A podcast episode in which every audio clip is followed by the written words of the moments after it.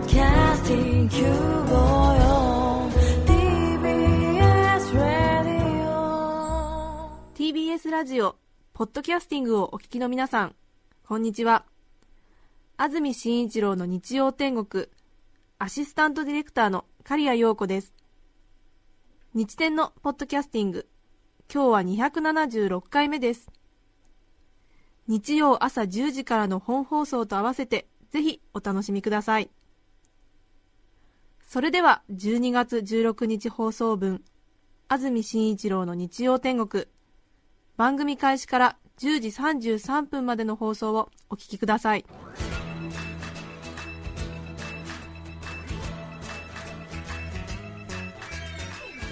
安住紳一郎の日曜天国。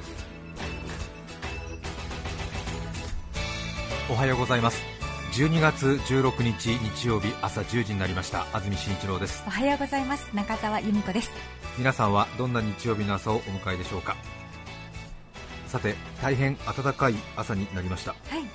スタジオのあります東京都港区赤坂の気温はすでに15度になろうとしています。大げさではなくコートなくて手に持って外歩いても平気だなという感じですね。ね日曜日日差しもありましていい天気になりました。そして年末ですね。もうあと2週間ですか。丸2週間ですね。忘年会などのシーズンになってると思いますが一昨日の金曜日ですか。赤坂の街11時くらいに私歩いて帰って通ったんですがはい。ものすごい人が出てましたねそうですか。大げさではなくてお祭りかっていうぐらい 夜の11時。へえ皆さん仲間と飲んでえ電車で帰ろうかそれとももうちょっとえもう一軒行こうかというようなええ。独特の雰囲気ありますよね。ありますね。お店の入り口で15人ぐらい溜まってえ上司が帰るのを待ったりえうん。何か気になる人がどういう出方をするのかを伺うというような。はい。そしてちょっとその輪からゆっくりゆっくりと1人2人外れてえ自分の行きたいところに行くのかというような東京の街特に繁華街は歩道が狭いですからね、ええ。本当に露店が出てるお祭りのようになかなか前に進めなくて。そして倒れ込んでる人がいたり。い いましたか。ましたね。私ここ10年ぐらいで一番人出があったんじゃないかなと思いますが。何でも最近は震災の影響もあったようですが少し個人主義が一回りしまして、ええ。職場などで仲間と飲みに行くということが苦痛ではない。むしろ積極的に参加したいっていう人が増えているっていう話を聞きましたし実際忘年会の1人の平均費用ですか、はいそういうのがちょっとした調査で出てるそうですけれどもはい。ここ2年ぐらいはそれぞれプラス1000円ずつぐらい上がってるみたいですね。えかなりええそういう仲間と共にえ忘年会をするっていう人がここ2年くらいええ急激に増えているというようなえ評論を聞きました。実際私も一昨日の夜赤坂の街歩いてそう思いました。えそうなんですえね面白いものですよね。10年くらい前だとあんまり職場の人たちとは飲みに行かないっていうようなええそういうモード一辺倒な時期がありましたよね。そうですね。あんまり誘わないでくれっていう。う、ん。ええ。そうそうそう。はい。なのでもしかするとその10年前のモードを気取っていらっしゃる方がまだいらっしゃるかもしれませんので時代が変わったということをお伝えしておきます。みたいですよ、私もちょっとええあっけに取られました。え？こんなに？時代は？ねそしてみんな楽しそうという。そうなんですよ、ねえ。ーあれ？職場の飲み会って憂鬱なものだったんじゃないのかしら？何かものすごくやうん。っぱりモードってのは変わるみたいですね。ですね。流行ですか？へさて今日は聴取率調査週間スペシャルウィークです。普段皆さんがどの時間帯にどのラジオを聞いているかを調査する週間ということですがーはい。日曜天国は今日がそのレーティングになりました。プレゼントを用意しています。年末になりますと必ず皆さんにプレゼントしていますおせち料理。今回は日本料理の老舗なだまんのおせち和風一段。だいたい2人から3人前ということですがあんまり品のない案内ですが値段を言うと一番わかると思いますので正直に申し上げますが2万6250円の和風一段。一段ということなんですけれども十分に見応え食べ応えあります。おせちを今回は5名の方にプレゼントということになります。そしてお届けが大晦日の12月31日。事前に配送時間の指定連絡はできません。12月の31日におせち料理がなだまんから届きます。そして東京、神奈川、埼玉、千葉、茨城の方はなだまんが配達をしてくれるそうですが群馬県、栃木県は配送地域に入っていないため群馬、栃木の方が当選した場合は日店スタッフが若干の時間差でお届けに上がります。確か去年、群馬の人が1人当たって日曜天国に前橋出身のスタッフが1人いまして実家に帰省する際にお届けに上がったという経緯があります。はい。群馬、栃木の方が当選した場合は番組のスタッフがお届けに上がりますそれではなだまんのおせち和風一段5名の方にプレゼント早速宛先ですはい。e メールのアドレスはすべて小文字の日天アットマーク tbs.co.jp nichiten アットマーク tbs.co.jp でお待ちしています。なだまんの高級おせち和風一段5名の方にプレゼントです。どうぞご応募ください。さて今日の関東地方は天気予報晴れ。雨や雪の心配はありません。予想最高気温は随分と暖かいですね。宇都宮前橋で13度。東京横浜は15度。昨日の日中よりも大幅に高くなる予想です、そして明日月曜日の関東地方曇り午後は冷たい雨が降る見込みだということです。明日月曜日午後からは雨になるということです。もしかすると山沿いでは雪になるかもしれませんね。さてレーティングということで各番組がいろいろな企画をやってるんですが TBS ラジオ平日のお昼午後1時から赤江玉緒さんの玉結びという番組を月曜日から金曜日金曜日は小林遥さんが担当ですが、玉結びという番組がありまして、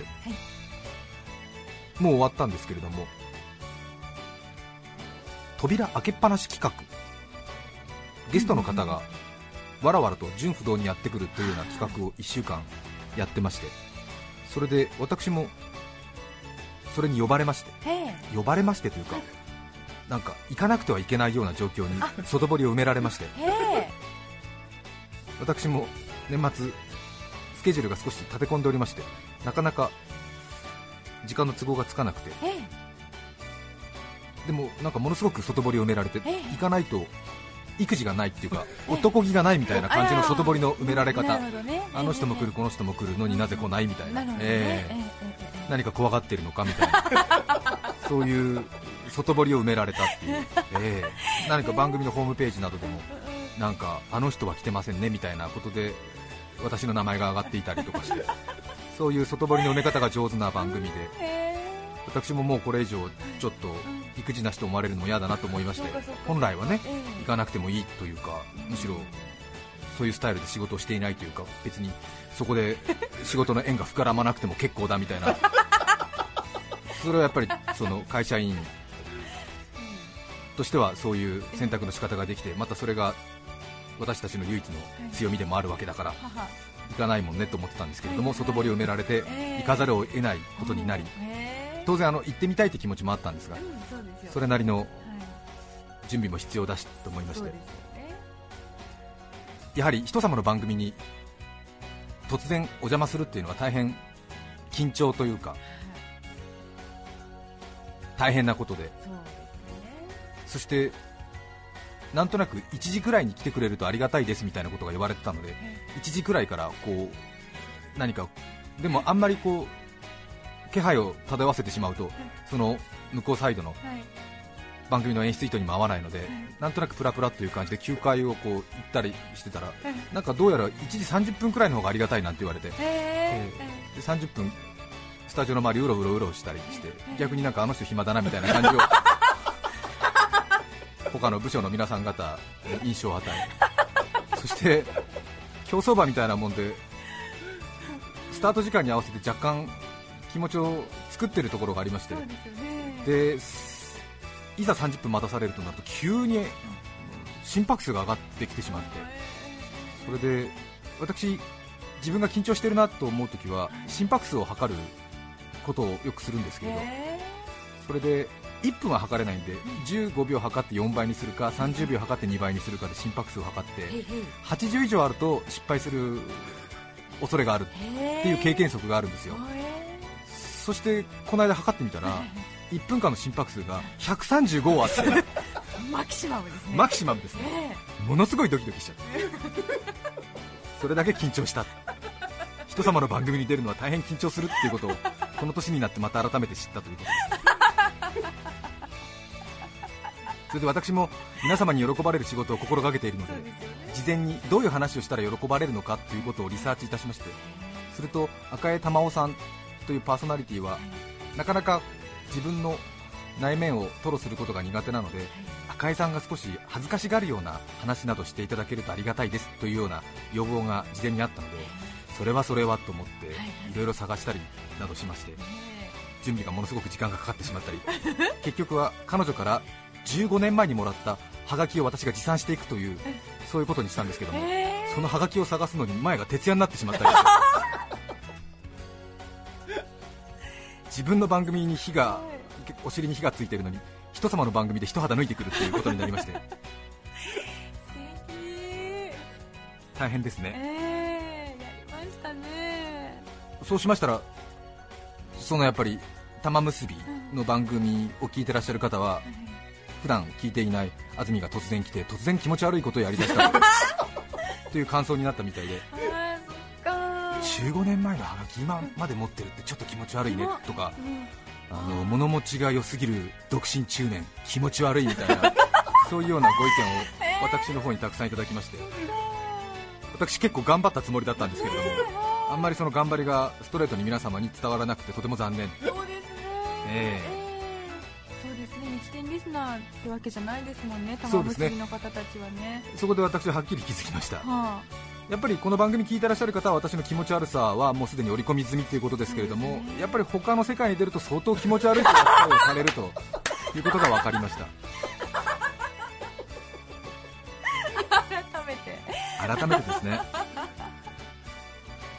かしなことですよね。私は少し軽くショックを受けまして あれ？と思っそうですよね。て喜ばれると思ってやったことが気持ち悪いって言われてしまって。ええ。それからやっぱりこの番組ですと私の話は話3分の1に聞いてればちょうどいいって思ってらっしゃる方が多いと思うんですがやっぱり他の番組行きますと実直なイメージがあるんでしょうか、あまあ、10割で話を聞いてくださるんでものすごく気持ち悪いってことに なってしまうみたいですね年末私も疲れてますんで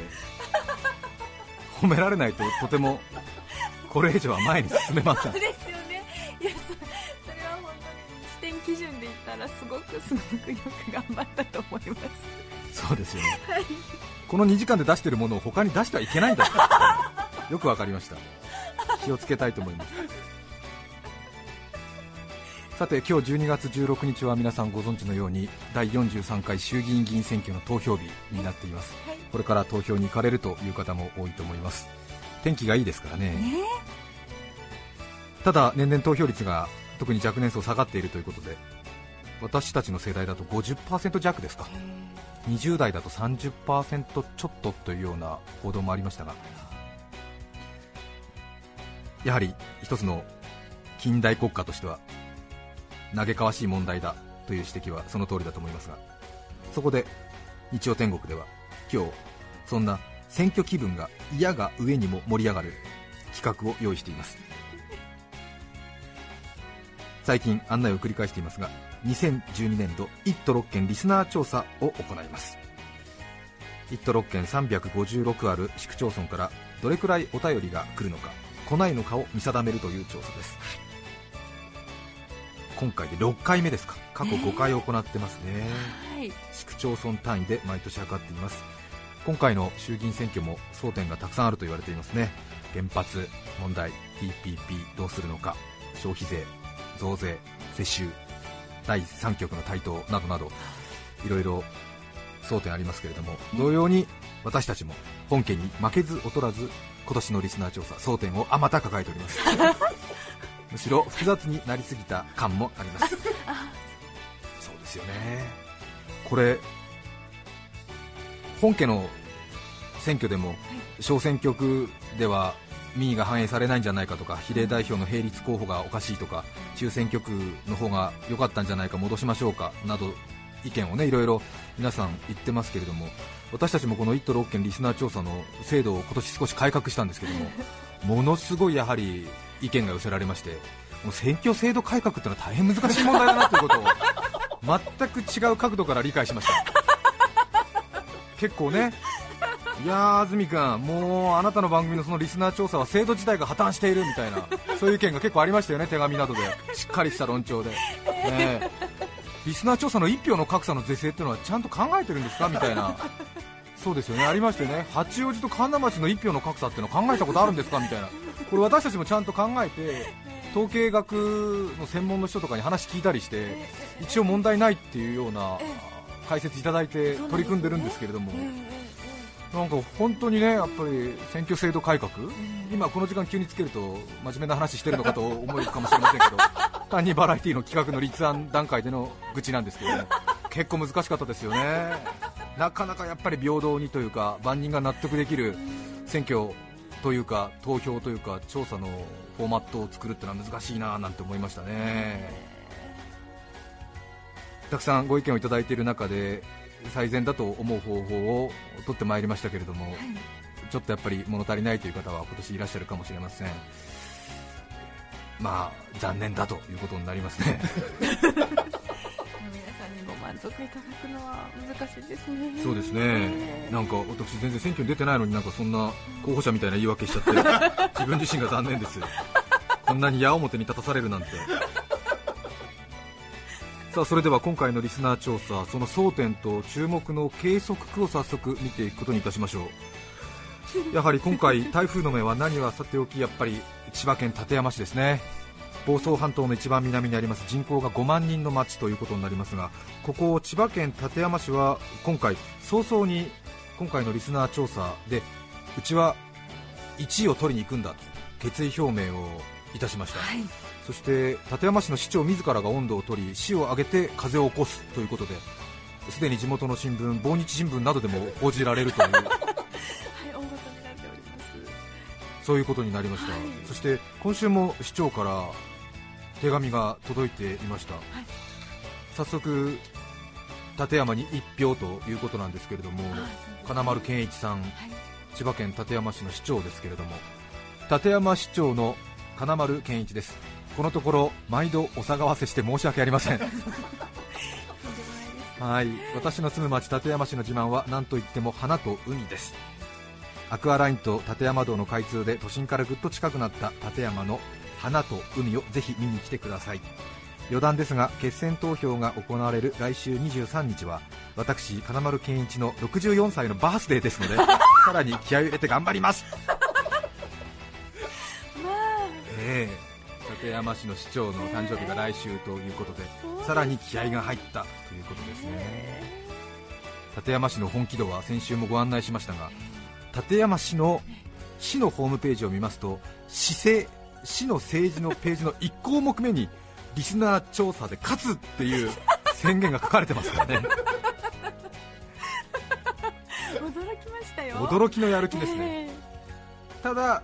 さっきも少し言いましたけれども組織票を投じる自治体がそのまま上位に来ては面白くないよという意見も多数寄せられましたそこで今回は2段階方式ということで今日のリスナー調査で上位5番に入った市区町村で来週23日金丸市長の誕生日に決選投票を行うと。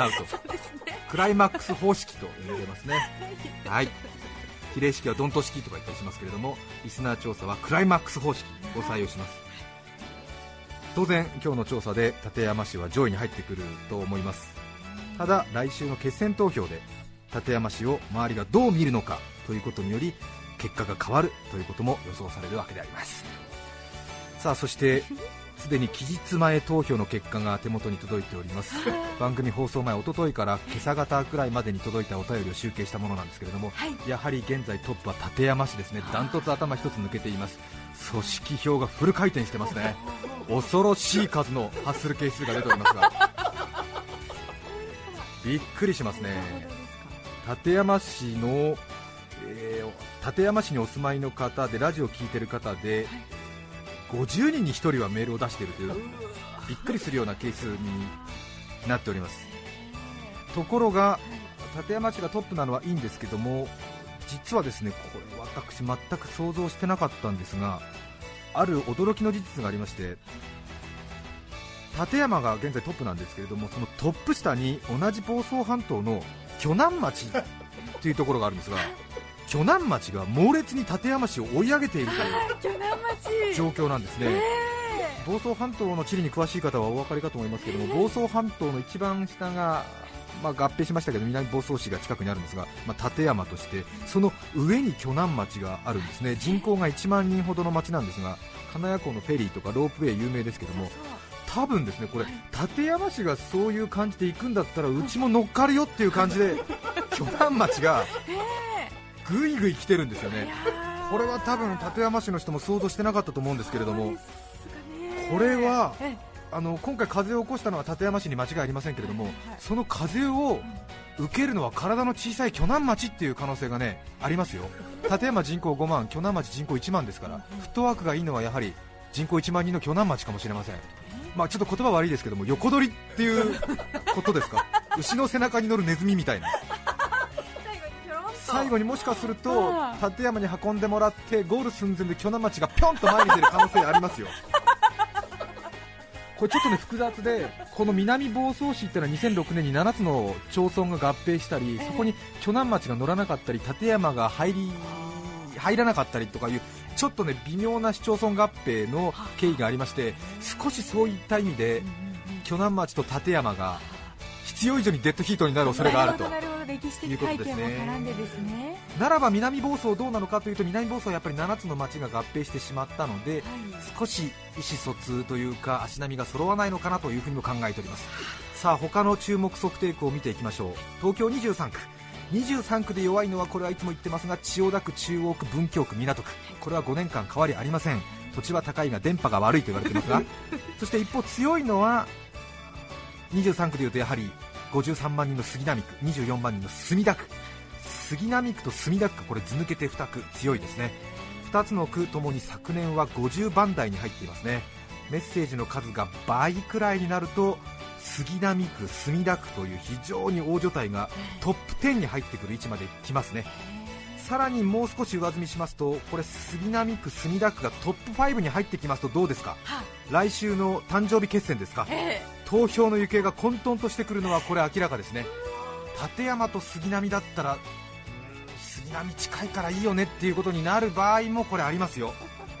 杉並区、墨田区どこまで票を伸ばすのか注目していますそして東京からは他に注目区として国立市を挙げておきます、はい。ここは私とはしばらく冷戦状態が続いていましたが嫌い嫌いも好きなうちということで、昨年は17位まで伸ばしています。国立その下に清瀬、小金井、東村山、東久留米、三鷹と100番台以内で続いています。この辺がどれくらい伸ばしてくるかも注目です。そして東京都で昨年ゼロ観測されたのは日の出町たった一つです日の出町が今年はあ失礼去年はゼロ観測ということでお便りがありませんでした。今年どうなるんでしょうか。そして日野市と港区も今年は危ないと言われています。さあそれでは続いての注目区。今度群馬からは富岡市のデータをご紹介します。5万2000人の人口がいる富岡市ですが富岡市のことはあまり番組で話題に上ったことないんですがこれは本当に相性がいいということになるんでしょう。5年前は100位前後だったんですがここ5年で85位、81位、36位そして昨年8位と。ゆっくりながらも頂点を目指して登っているように見えてきております。富岡市が今年注目。はい。人口5万人ということで結構大きな自治体なんですが昨年8位まで上げています。群馬県は他に玉村町が急激に票を伸ばしているのが気になりますそれから5年間にわたりゼロ観測が続いています。上野村。ここは今年も無理だろうなという予想になっています。続いて茨城県の注目区をご紹介します。茨城県は筑西市ですね。筑波山の西って書いて筑西。まさに文字通りの位置にあるんですが11万人という大きな町なんですがずっと筑西市は60位あたりで動いていたんですけれどもさほど上昇トレンドには入ってないんですが何が注目かと言いますとお便りの内容がいいんですね、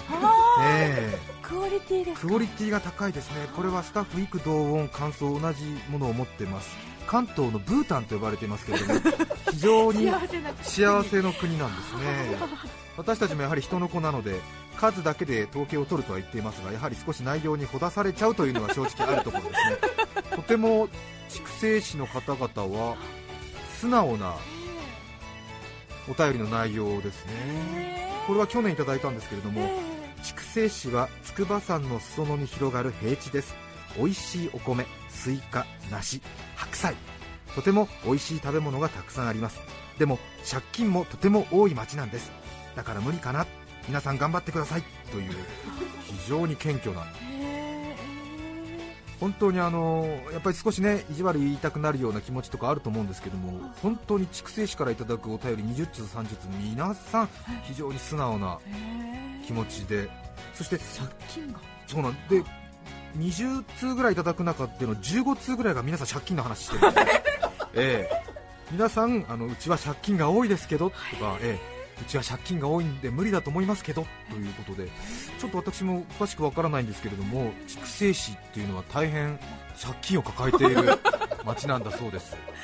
びっくりするぐらいの借金持ってるらしいんですよ。なので皆さんちょっと謙虚になってるという、うんでもちょっと注目してしまう。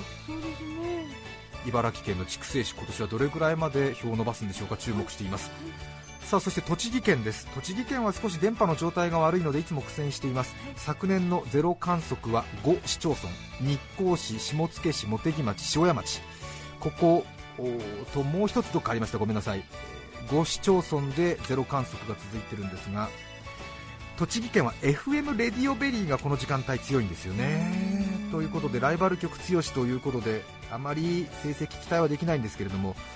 ただ私たちと一緒に954キャスターで一昨年まで一緒していました熊谷美沙さんが今 RADIO BERRY で DJ をやってるんですね、刺客として放っていますので そろそろ何か効果が出る頃かもしれません。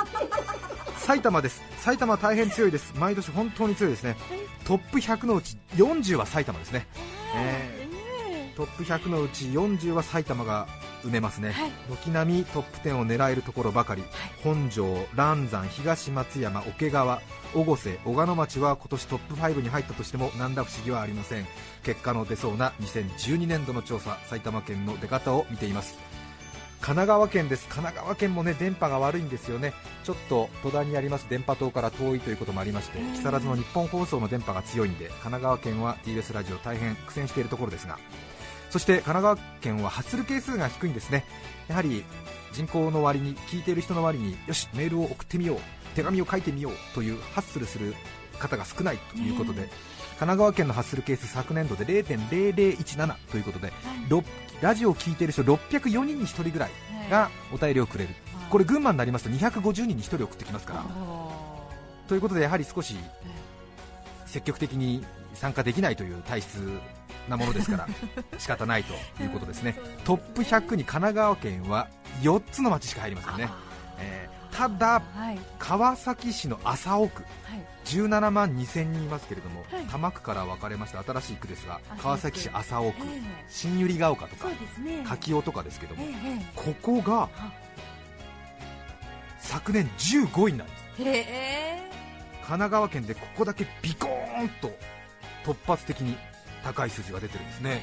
理由は何なのか全く分かりません。川崎市麻生区の出方注目しています。そして忘れているわけじゃありません。最後に東京都狛江市。ここも立山と同様にまたこちらからラブコールを送ったという経緯があるん。ですけれども東京都狛江市立山が出だし好調なんですけれども狛江がですね出だしが悪いというよりも信じられないくらいの無反応っぷりを見せていますね。あ毎年私いい位置につけているのでラブコールを送ったりしているんですがラブコールを送るたびにランクが下がる これはあの私がねちょっと赤坂から千代田線と小田急直通で行けるし近いしちょっとそんなにね大きな自治体でもないんでなんか便利じゃないっていうような表面的な愛情が気に障っているものと思われます。ねね。東京都狛江市。現在あまり伸びていません。当初の予定では立山狛江が上2つで決戦に抜けるんじゃないかなという予想を立ててたんですけれども、どうやら第2局狛江苦戦というかまああのわざと苦戦にしてるんだよという声がここまで聞こえてきそうですけれども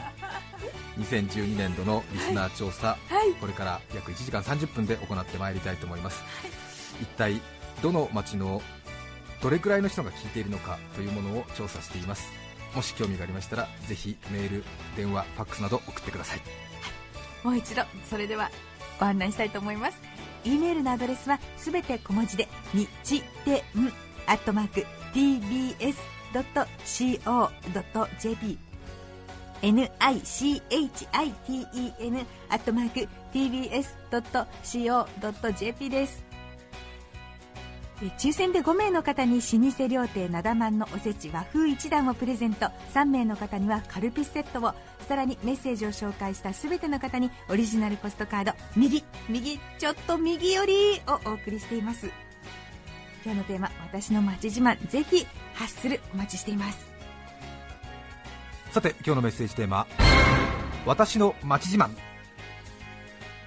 群馬県伊勢崎市イムさん40歳男性の方からいただきましてありがとうございます。ありがとうございます群馬県人なら誰もがそらんじて見せることができる上毛かるたの中に、はい裾野は流し赤城山というのがあります。